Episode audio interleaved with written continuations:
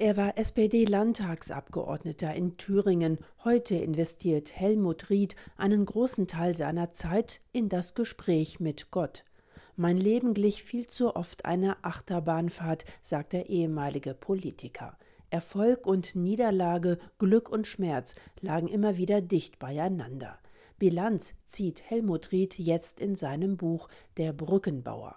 Wir haben mit dem ehemaligen SPD-Politiker in seiner Heimatstadt Gotha gesprochen. Gott ist ein Gebet weit entfernt von jedem von uns. Ich kann mit ihm so offen über alles reden, was ich meinem Vater anvertrauen darf, meinem Freund Jesus anvertrauen darf. Und ich spüre da auch eine Gegenwart, eine Präsenz, ein Echo, ein Wiederkommen von Dingen, wo ich merke, oh, das hast du ja eigentlich schon gewusst, Bestärkung da drin. Also auch in hoffnungslosen Situationen kennt er den Ausweg. Helmut Ried. In der DDR gilt er als Klassenfeind. Die SED verhängt über ihn, den Deutsch- und Geschichtslehrer, ein Berufsverbot. Mit dem Fall der Mauer beginnt seine politische Karriere. 1990 zieht Helmut Ried für die SPD in den Landtag ein. Außerdem wird er unter anderem Kreistagsabgeordneter und Stadtrat in Gotha. 1999 kandidiert er erneut für den Landtag, doch es folgt eine Wahlschlappe. Privates Geld hat Ried in den Wahlkampf gesteckt, 15.000 Euro, und ein Kredit für das neu gebaute Haus muss abbezahlt werden.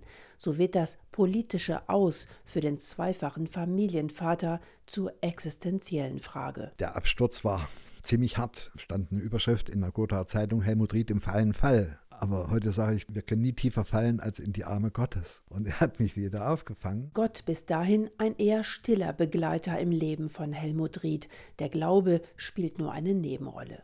Eine Krebsdiagnose 2001 stellt jedoch alles auf den Kopf. Helmut Ried wendet sich neu Jesus Christus zu und erlebt eine Spontanheilung. Auch beruflich geht es wieder bergauf. Unter anderem geht Ried als Kulturbotschafter Thüringens nach Ägypten. Doch 2012 kommt der Krebs zurück. Helmut Ried muss sich einer kräftezehrenden Therapie unterziehen. Es war eine Erschütterung der besonderen Art. Es war eine Glaubensprüfung. Ja, halte ich an Jesus fest, meinem Heiland, meinem Retter und Erlöser. Ich habe insbesondere deswegen festgehalten, weil ich keinen anderen Lösungsweg mehr sah. Ich wusste, ich bleibe bei Jesus, ich vertraue ihm mich neu an. Die Ärzte raten ihm, aus dem Job auszusteigen. Mit knapp 60 geht Helmut Ried in den Vorruhestand. Ich bin manchmal voll in eine Kurve reingefahren und habe das Risiko nicht gesehen. Ich habe auch meinem Körper viel Stress angetan. Das haben die Ärzte später dann auch gesagt. Na, Herr Ried, was wollen Sie sich denn noch beweisen bei Ihrer Vita? Gehen Sie nicht wieder in das alte System zurück. Dieser Krebs kann wiederkommen. Das kann auch psychosomatische Ursachen bei Ihnen haben, wenn Sie wieder zu viel Gas geben und der Körper sich wieder gestresst fühlt und die Seele gestresst fühlt, dann schreit die Seele wieder auf und Körper wird wieder krank. Also musste mich entscheiden, gehe ich in den freiwillig selbst verordneten Ruhestand, der eigentlich kein Ruhestand wurde. Und so wird der Ruhestand eher zum Doppelpunkt. Helmut Ried setzt sich ein für Israel, organisiert unter anderem den ersten Marsch des Lebens in Gotha.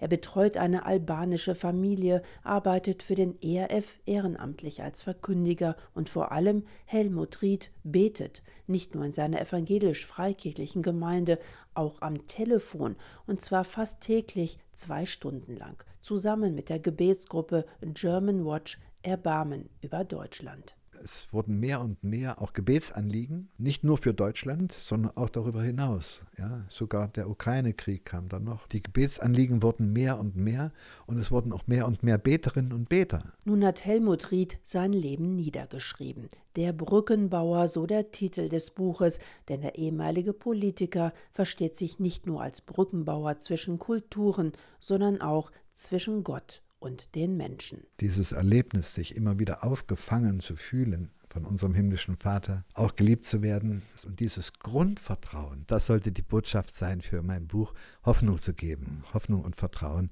auf Gottes Vaterliebe. Der Brückenbauer, das Buch ist erschienen im Matonius Verlag, zu bestellen im ERF-Shop. Das gesamte Interview mit Helmut Ried können Sie übrigens nachhören in unserer Audiothek unter www.erfplus.de in der Sendereihe Das Gespräch.